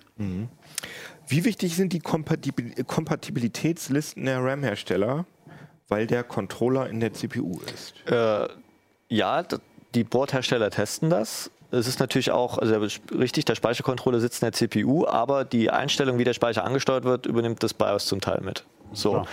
Ähm, das steckt halt in der Firmware drin. So, die Sache ist die, diese Kompatibilitätslisten, das macht der Hersteller irgendwann einmal mit einer BIOS-Version. Wenn es jetzt aber neue BIOS gibt, dann testet er nicht alle Module nach. Das nächste ist, wie Christoph gesagt hat, es kann auch sein, dass wenn man jetzt ein schönes Blechdeckel, also ein Modul hat in Blechdeckeln, dass nach drei Monaten da einfach ganz andere Chips drunter sitzen. Das weiß man ja nicht. Und dann gilt die Aussage, die der, der, wenn der Mainboard-Hersteller sagt, ja, wir haben es mit dem Modul getestet, gilt dann aber nicht für das Modul, was vielleicht drei Monate später gefertigt wurde. Ah, okay. Ne? Deshalb, Deswegen ähm, empfehlen wir eben auch diese Standardmodule ohne Blechdeckel. Die sind allgemein deutlich verträglicher als ähm, diese Overclocker-DIMMs. Und ähm, weil, es kommt noch ein Aspekt dazu, Entschuldigung, dass ich unterbrochen habe, ähm, diese Hersteller sitzen ja praktisch alle in Taiwan.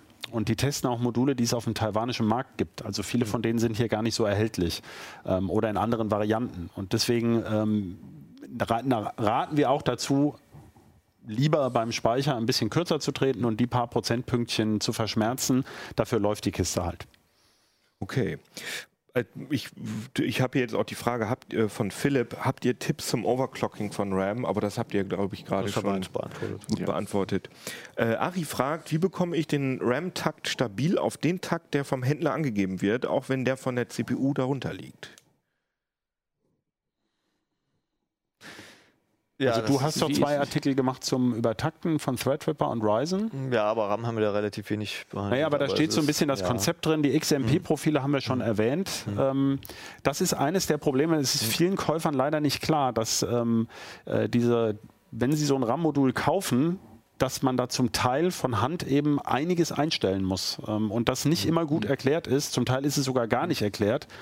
Ähm, das heißt, einen pauschalen Tipp für ein beliebiges Board kann man eigentlich gar nicht geben, weil das hat sich auch ähm, zwischen den Plattformen geändert. Also deswegen schreibt ähm, Christian ab und zu Artikel, wo er so ein bisschen erklärt, so geht es im Prinzip bei diesem Prozessor. Diese Multiplikatoren kann man ähm, verändern, um auf diese Werte zu kommen. Ja, aber da pauschal jetzt was zu sagen, ist, ist schwer. Aber wenn Aber man RAMs nimmt aus, je, ist das JEDEC? JEDEC, JEDEC ja. Die steckt man rein und dann Das geht das eigentlich Aber er hat ja nach. Übertakten gefragt. Ja, ich weiß, Ja. aber Das, nur das Problem ist häufig auch, auch diese Übertakter-RAMs, die werden dann als DDR4 3466 verkauft, äh, laufen, wenn man nichts an Bord ändert, allerdings mit dem JEDEC-Profil, was dann 2666 maximal ist. okay. Und um diesen Übertaktungsmodus quasi zu aktivieren, muss man, was wir vorhin schon angesprochen haben, wirklich das XMP anschalten. Und das dann ist laufen XMP. das Extended Extreme Memory Profile. Extended. Ah, ja. Achso, Oder Extreme Extreme. Also, dass man Profile. dem äh, BIOS sozusagen sagt, außerhalb der Spezifikation. Genau, und dann passieren aber auch oft noch so Nebeneffekte wie die Stromsparfunktionen des Prozessors laufen nicht mehr so, wie sie eigentlich gedacht sind. Oder alles bekommt ein bisschen mehr Spannung. Zum Beispiel DDR4, unser Speicher, den wir hier empfehlen, der läuft spezifikationsgemäß mit 1,2 Volt und bei XMP ist eigentlich Standard 1,35 Volt. Und da gehen alle möglichen Spannungen nach oben und also klar, wenn man übertaktet, muss man das in Kauf nehmen, aber man sollte sich dann auch im Klaren darüber sein, das ist nicht nur der Speicher, den ich übertakte, sondern im Prinzip das ganze System. Ah, Okay. Ähm, ist mir übel aus dem Heise Online Forum dir Früher galt, früher galt ähm, anwendungsunabhängig, an äh, Klammern Ausrufezeichen, die Devise, je mehr RAM, umso besser, weil OS und Apps selbst immer ressourcenfressender wurden. Ist da jetzt allmählich ein Sättigungsniveau erreicht? Ich habe das schon immer für falsch gehalten. Ähm, weil es gibt zu wenig RAM. Nämlich, wenn das System swappen muss, also auslagert, dann hat man zu wenig. Und ansonsten äh, bringt mehr RAM nichts, wenn er nicht benutzt wird. Das hat sich ein bisschen relativiert, weil Windows seit 7 ein ziemlich aggressives äh, Caching macht. Ja. Vista, Aber, glaube ich, sogar. bitte? Vista, glaube ich, sogar. Sch- sogar schon, genau. schon Also verdrängt. das, äh, ähm, das, der, der Speicher wird absichtlich vom Betriebssystem gefüllt mit Daten, die er vermutlich brauchen könnte. Das macht Linux übrigens auch. Und ähm, insofern äh, stimmte diese Aussage eigentlich so nie. Also außer man hatte sehr viel zu Ja. wenig. Ähm, ich würde sagen, RAM kann man relativ leicht nachrüsten. Was ist eure Empfehlung gewesen jetzt zuletzt? Wir haben 16 verbaut. Also für wenn man jetzt wirklich äh, Gaming macht oder Videoschnitt Mhm. und so weiter, dann würde ich heute schon 16 reinstecken. 8 für, Ein Büro-PC Büro-PC vielleicht, ne? vielleicht, damit man da Ruhe hat die nächsten Jahre. Und wenn man halt weiß, dass man ganz andere Anforderungen hat, dann weiß man auch, wie viel man mehr reinstecken muss. Okay, verstehe ich. Ja, finde ich gut. Multi Themal fragt auf YouTube, für welche Anwendung lohnt sich der Aufpreis für EEC-RAM beim Threadripper? ECC-RAM, ja. ECC, Ähm, genau. Ja, das ist auch wieder, das geht ja äh, so in die ein Richtung Prüf- Server. Ja. Prüf-RAM. Ja. Das kann man nicht pauschal beantworten. Also man macht es bei Workstations eigentlich aus dem Grund, dass ähm, also ECC-RAM, das kann, erstmal muss man ja dazu sagen, ECC-RAM kann man nur bei ganz bestimmten Mainboards überhaupt sinnvoll verwenden. Der Prozessor muss das eben entsprechend auch nutzen können. Und ähm, damit werden aber tatsächlich die häufigsten potenziellen Bitfehler vermieden. Das heißt, die Wahrscheinlichkeit für irgendwelche Probleme ist geringer. Beim klassischen Desktop, ähm, äh, bei der typischen Desktop-Nutzung, ist das RAM eigentlich nur selten so voll und auch selten mit so wichtigen Daten so voll, dass das irgendwie großen Unterschied machen würde zu anderen Problemen. Bei einer Workstation hat man manchmal Sachen, dass so, eine, so ein System zum Beispiel drei Tage unter Volllast irgendwas durchrechnet. Ja, irgendeine Brückenkonstruktion oder sowas. Wir haben ja vorher darüber gesprochen, dass die möglicherweise nur wenige Kerne nutzen Ja. und ewig rechnen. Da möchte man natürlich, dass diese Ergebnisse um Himmels Willen nicht verloren gehen und äh, man hat oft ein ganz großes wirtschaftliches Interesse, einen Termin zu halten. Und da möchte man einfach alles getan haben, ähm, um diese Wahrscheinlichkeit zu verbessern, dass also äh, oder zu senken, dass es zu Problemen kommt. Das heißt, man darf das weniger technisch betrachten, sondern eigentlich eher sozusagen aus, aus wirtschaftlichen Aspekten. Auf der anderen Seite denke ich an große Serversysteme, wo sehr viele virtuelle Maschinen drauf sind, also ganz viele Kunden, wo, jeder, wo jede Stunde Stillstand, zum Beispiel bei uns, wenn die Datenbank steht, Mhm. äh, äh, haufenweise Geld kostet. Da sagt man sich, naja, die 100 Euro mehr für ECC-RAM, die, die können sich vielleicht mal lohnen, aber eine klare Aussage kann man dazu nicht treffen. Okay, super. Jetzt schließen wir mal das äh, Kapitel Komponenten ab und reden noch mal ein ganz kleines bisschen über Baupraxis sozusagen. Das finde ich ist eine gute Frage oder auch eine etwas allgemeine Frage. Devin fragt, wie schwer ist es, sich einen eigenen, in Klammern Gaming-PC zusammenzubauen? Nicht so schwer. nicht schwer. Ist hier drin beschrieben. Also äh, wie lange braucht man, wie viel Zeit muss man da so einplanen, wenn man Also wenn man die reine auf die Übung an, ne? also man sollte sich schon Nachmittag in Ruhezeit Ja. nehmen, auf alle Fälle. Also jetzt nicht eben mal so, oh, jetzt habe ich eine Stunde Zeit, jetzt mache ich das mal eben schnell, so ist es nicht. Äh, Es kommt halt immer darauf an, wie man drin ist. Wir sind natürlich im täglichen Training, sage ich mal. Äh, Wir müssen dann jetzt nicht überlegen, welchen RAM muss ich nehmen und wie rum stecke ich den rein und, und äh, was mache ich zuerst einbauen, in welcher Reihenfolge. Wenn man natürlich jetzt irgendwie fünf Jahre lang keinen Rechner aufgemacht hat, dann ist es natürlich oft neu, weil das ist oft so, da kriege ich Leserfragen, die dann fragen, ja, was ist denn das für ein komischer Stecker? Weil halt gab mal eine Zeit, wo SATA neu war, gab halt viele Leute, für die war das die erste Begegnung mit SATA. Ne? Oder äh, jetzt NVMe ist ja auch für viele neu, Leute jetzt neu. Ne? Und während wir das schon seit drei, vier Jahren da mit Gibt es da denn, also ich finde die Sachen, wo, wo man Stecker reinsteckt, das ist ja sozusagen, das kriegt man ja irgendwie hin. Gibt es da irgendwie eine Sache, die euch einfällt, die sozusagen die größte Herausforderung ist für Anfänger? Herausforderung nicht. Was oft, sehr oft vergessen wird, ist der sogenannte ATX 12 Volt Stecker. Der oben, meistens oben links beim Mainboard. Wir können das den ja mal kurz zeigen. Ja, Ne, also das hier ist der normale ATX-Stecker, Stecker, der den kennen große. vielleicht viele, ne, den 24. Und dann gibt es noch den entweder vier- oder achtpoligen äh, Zusatzstromstecker, wo auch die meiste Energieversorgung vom Prozessor drüber läuft. Mhm. Und äh, der sitzt an der, sage ich mal, am schwersten erreichbaren Stelle im Gehäuse. Und wenn man das halt äh, schon den Kühler drauf hat und das Board schon eingebaut hat und dann feststellt, huch, ne, da ist ja noch der Stecker. Oder es gibt auch viele Leute, die vergessen den und wundert sich, ich schalte meinen Rechner ein, es geht nicht. Was mache ich Der falsch? wird auch verwechselt mit Ja. dem Stromstecker für die Und Grafikkarte. genau, Kann mal. auch passieren. Der Aber ich glaube, das höchste Risiko, was bei da reingeht, ist bei den Intel-Plattformen und beim Threadripper diese LGA-Fassung. Also diese, ähm, CPU-Fassung. diese Prozessoren haben ja heute von Intel und Können wir der von zeigen, AMD, der große, die haben keine Pins mehr, also keine Kontaktstifte, sondern die haben sogenannte Land Grid Arrays, also flache Kontaktflächen. Auf diesem hier sind es, glaube ich, über 4000 ne, beim Threadripper. 4094. Genau. Also, wir können jetzt zum Vergleich mal meine Na, er alte hat ja einen mit Wir haben so, einen mit ja. Ah ja, ich. genau. Ah, ja, Und perfekt. diese Fassung, also auf der. Gegenseite dazu, da sind tatsächlich dann vier- 4000 kleine winzige Federchen drin. Und wenn einem da Dreck reinfällt oder ähm, also ganz eklig ist zum Beispiel so ein Gewölle vom äh, bisschen Wärmeleitpaste mit dem Tuch, womit man die abgerieben hat und die Fassung beschädigt ist. Das ist sehr, sehr blöd, weil ähm, die meisten Bordhersteller sagen, dass sie diesen Garantiefall ablehnen ähm, weil das ja natürlich ganz klar eine mechanische Beschädigung ist. Ja? Und ähm, das, da sollte man sehr genau gucken, wie das genau geht. Da haben wir auch Videos zu, ähm, wie man den Prozessor da reinsetzt.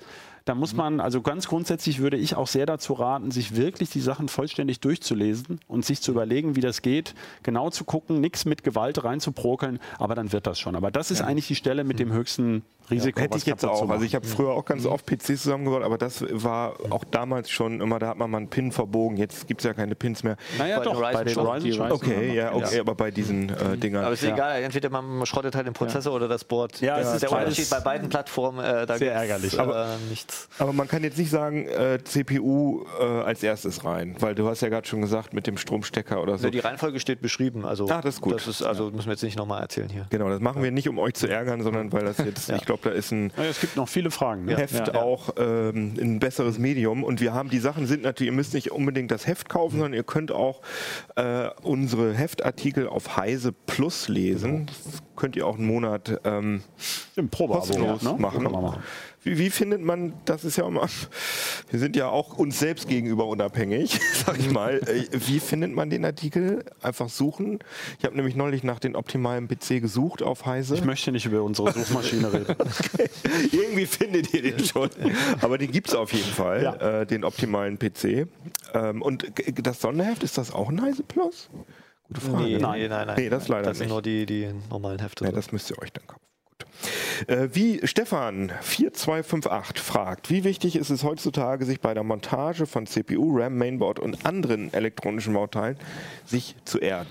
Genauso wichtig wie immer, würde ich sagen. Ich glaube, die physikalischen Gesetze haben sich nicht geändert in den letzten Wie, wie macht ihr das Milliarden denn? Jahre. Habt ihr dann so einen Astronautenanzug an, der irgendwo angeschlossen ist? Naja, wie ganz, ganz so schlimm ist es nicht. Also äh, wenn man auf Nummer sicher gehen will, hat man so ein kleines Armbändchen, was dann am, zum Beispiel am Heizkörper leitend befestigt ist und leitet sich so dauerhaft ab.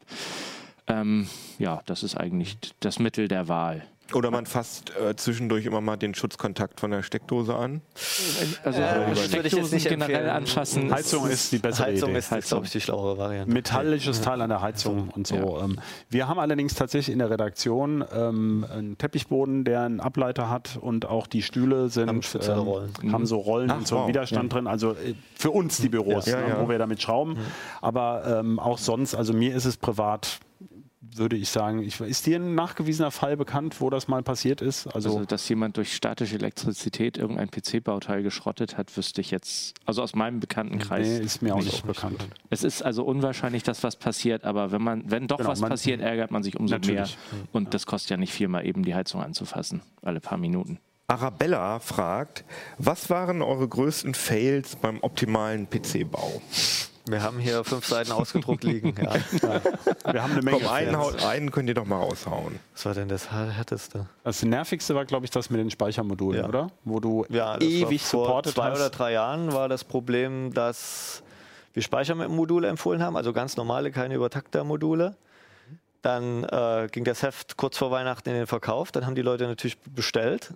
Ne? Plötzlich während der Weihnachtspause kamen plötzlich hunderte Vorneinträge, Mails, es geht nicht und Abstürze und bla und blub.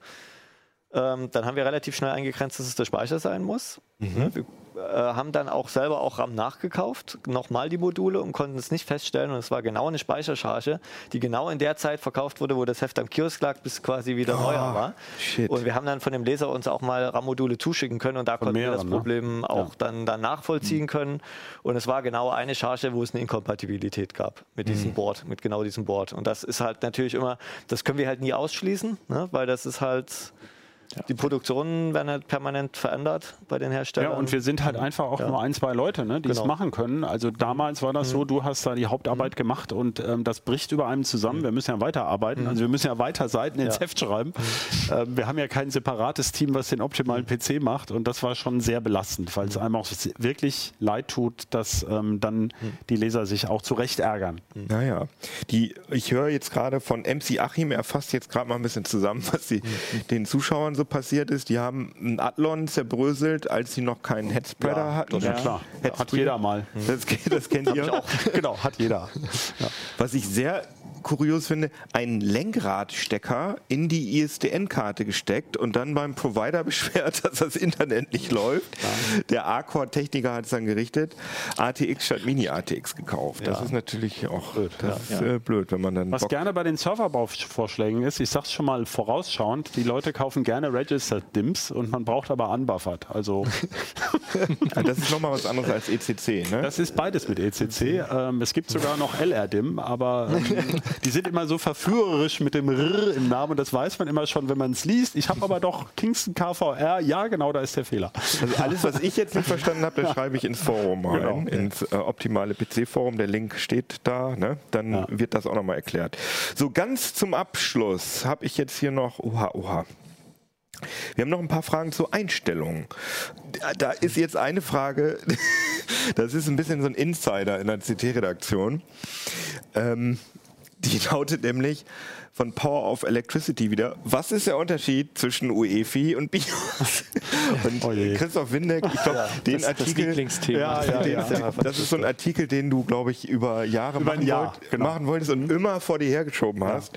Äh, Naja, also das Also er ist UEFI, Christoph. oder UEFI BIOS ist ähm, einfach eine neue Version des klassischen BIOS, wenn man so will, das sich eben an den Spezifikationen des Universal Extensible Firmware Interface orientiert. Ähm, also insofern, man kann aber nicht sagen, so Pi mal Daumen, was ist da jetzt der Unterschied? Also das ist halt beides proprietäre Firmware. Bei UEFI ist es ist mehr dokumentiert, aber ähm, der Man kann auch nicht sagen, das eine ist mit Maus bedienbar und das andere Nein, mit nein, das Tastatur. kann man alles ne? nicht sagen. Also Im ist Prinzip schwer ist zu es auch beantworten. egal, weil inzwischen gibt es eh nur noch Rechner mit UEFI. Ja. Aber ich, also bei meinem Rechner, sogar dem alten da äh, von, von euch, da habe ich auch schon so einen hochauflösenden Modus, wo ich tatsächlich mit Das der hat aber Maus damit nichts zu tun. Das Das geht ja, würde die Firmware geht ja um das, was drin, drunter, drunter steckt. Das ist ja nur Das die ja nur das Oberfläche Setup. dafür. Ne?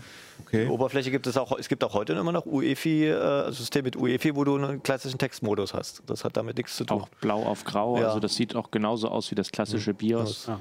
Und ist trotzdem ein UEFI-Bias. Ja. Okay, und was das genau ist, da Sneaky. gibt es auch Artikel Da auf gibt es Heise ganz. Ja, viele. Also wenn da man UEFI nach viele. UEFI sucht auf heise.de, Das findet findet man. sehr, Also, sehr, sehr Also, viele sorry, Artikel. das ist auch wirklich, das Ja, ist wirklich das ist kompliziert. abendfüllend, Ja. das ist etwas kompliziert.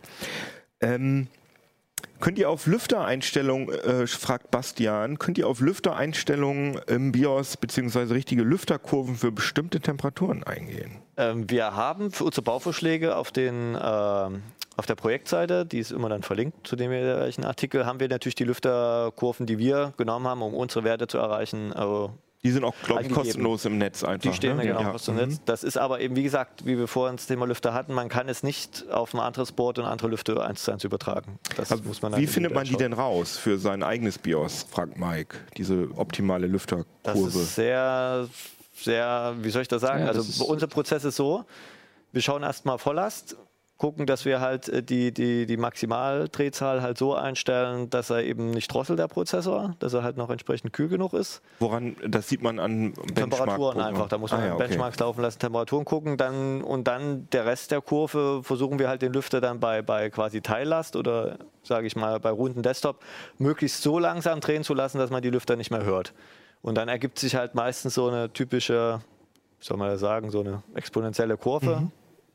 Und die messen wir dann, dann gehen wir natürlich runter in die Schallmesskabine, dann messen wir, dann gucken wir, da müssen wir noch ein bisschen was drehen und da bei der Teillast, bei 3D-Last ist es doch wieder der, der Lüfter wieder laut, dann tauscht man wieder den Lüfter, dann muss man wieder neu alles Es kann anpassen. auch anders sein, Das- dass wenn eine Grafikkarte drin ja. steckt, die vorher nicht drin war, dass Ja. man die ganze Lüfterkurve wieder umschmeißt und so Also, weiter. das, da gibt es keine, da gibt es überhaupt keine Pauschalaussagen. Das Aber was macht Mike denn? Der hat keine schallarme Kammer. Ja, ausprobieren. Einfach Ansonsten ausprobieren. im Notfall einfach mal das Silent-Profil von der Lüfterregelung ausprobieren. Die Boards haben ja meistens Mhm. eine, irgendwelche Vorgaben, irgendwie normal, Turbo und Silent. Einfach mal das Silent-Profil ausprobieren und gucken Ja. halt mal irgendwie dann mit Prime 95 oder so Last drauf zu geben und gucken, drosselt da was oder so.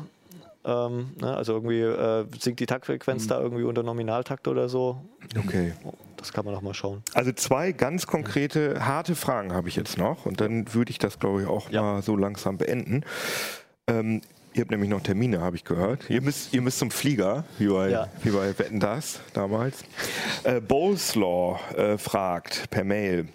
Bei einigen Mainboards mit sechs SATA-Ports lassen sich SATA 5 und 6 nicht nutzen, wenn man eine NVMe an den M2-Steckplatz steckt. Warum?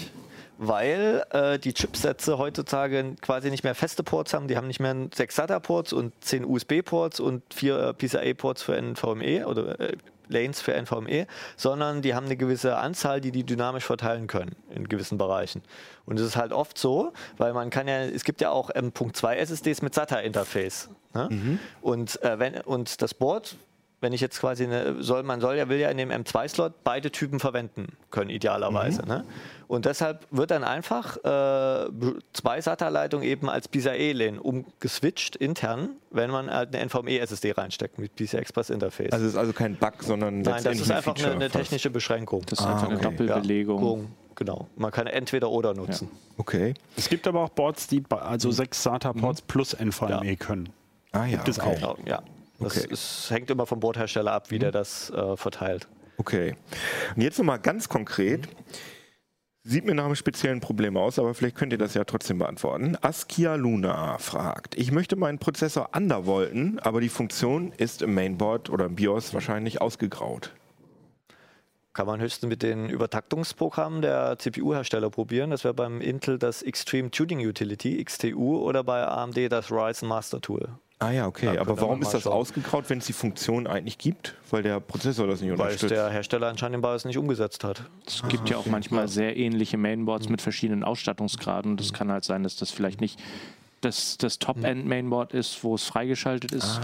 Und die bekommen dann aber trotzdem sehr ähnliche UEFIs und dann hat man mal ausgegraute Optionen, damit man vielleicht auch Die nehmen ja auch die, die Oberfläche für viele Boards, sieht die Oberfläche ja immer gleich aus. Es sind halt nur unterschiedliche Funktionen freigeschalten und überhaupt integriert.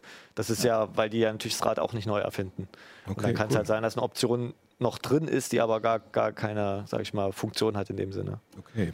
Wir haben jetzt auch Feedback ähm, zu der Sendung äh, an euch. Ähm, die dunkle Aura wünscht sich einen Livestream, wo ihr den optimalen PC mal aufbaut. Das finde ich eigentlich auch interessant. Das können wir eigentlich mal machen, oder? Oder ist euch das unangenehm?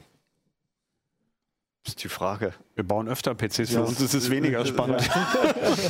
Es muss ja auch nicht unbedingt live sein, sondern es könnte ja. einfach ein Video sein, wo ihr so. Ich glaube, wir, machen das- ich glaub, wir machen das nicht live. Das, da müssten wir zu viel rauspiepen.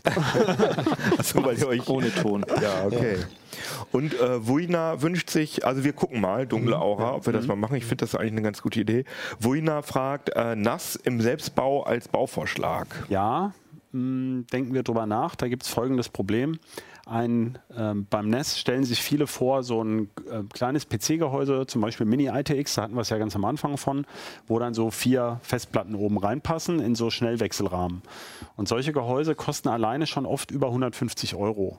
Okay. Ein ganzes NES mit vier Slots kriegt man in billig für, ähm, ich sag mal, 140 Euro. Da ist das ganze NES schon fertig. Deswegen ist dann immer so sehr schwer zu entscheiden, ja, was würde denn jetzt eine Mehrzahl der Leser gerne haben, dass es ihnen wert ist, also zu den 150 Euro für das System noch ein Board zu kaufen, einen Prozessor, noch eine SSD zum Booten. Wollen die dann vielleicht noch ein RAID? Äh, wie viel RAM stecken sie rein und so? Also das kann man zwar alles machen, aber am Ende lesen es nur noch drei Leser, weil es so individuell und speziell wird. Und deswegen, also wenn mir ein schönes Gehäuse unterkommt, denke ich nochmal drüber nach. Aber ähm, eigentlich lohnt es sich am Ende nicht. Okay, verstehe ich. Ja, fein. Also ich finde, wir haben ganz schön viele Fragen beantwortet. Ich fand das, ich, ich jedenfalls fand das super interessant. Also man hat auch gemerkt, dass ihr euch da viel mit auseinandersetzt. Das war ja sehr äh, kompetent. Ihr habt euch da nicht... Äh, Die Köpfe rauchen auch ein bisschen, glaube ich. ja, aber die Leute haben euch niemals aus dem Konzept gebracht. Also ich habe einfach die Fragen vorgelesen, hatte immer so ein bisschen Angst, oh Gott, ist das nicht ein bisschen schwierig? Aber also zack, zack, wusste ihr alles. Super. So finde ich gut. Können wir öfter machen. Ich finde, wir könnten das öfter machen, aber die Frage ist, Findet ihr das gut, das Format? Äh, Gerade die Leute, die den äh, Podcast nur als Audio hören, ist das blöd, wenn da so viel äh, Input von außen kommt? Wir haben ja extra darauf geachtet, dass das von Achim vorgefiltert wurde. Das heißt, wir haben versucht, da so eine Struktur reinzubringen in die Fragen. Also findet ihr das Format gut? Wenn ja, wenn nicht, dann sagt uns das auf, äh, schreibt uns eine Mail an äh, uplink.ct.de. Ähm, aber wenn ihr das nochmal haben wollt, dann würde uns mal interessieren, zu welchen Themen ihr euch das interessieren würde. Oder ob ihr nochmal vielleicht eine PC-Sendung Selbstbau. Wir sind ja immer da. Genau, wir, sind, wir können, das ja auch, können das ja auch regelmäßig machen. Ich glaube, da gibt es noch genug Fragen. Jo, jetzt haben wir fast anderthalb Stunden hier äh, Fragen beantwortet. Jetzt trinken wir erstmal einen Kaffee Mach das Fenster und auf. ähm, das Fenster auf, genau. Und äh, wir freuen uns, dass ihr da wart, dass ihr zugeguckt habt, dass ihr Fragen gestellt habt. Äh, abonniert uns auf YouTube, freuen wir uns immer drüber. Lasst uns ein Like da. Habe ich gehört, das sagen YouTuber so. Au. Ähm, und äh, komm, äh, wie heißt das nochmal? Drunterkasten? Nee. Man sagt immer irgendwie hier, In das Comments? ist in dem, in dem Drunter. Scheiße, ich muss noch in so ein äh, YouTube-Seminar für Anfänger. Genau, äh, aber äh, wir freuen uns natürlich auch über ein Heise Plus-Abo. Oder sogar über ein Heft-Abo. Voll oldschool. Freuen wir uns Oder ein Sonderheft kann man auch noch kaufen. Oder ein Sonderheft. Wie teuer ist das eigentlich? 12,99. Gibt es auch digital für 9,99. Gibt's auch digital. So Leute, schönes Wochenende. Tschüss. CT Uplink.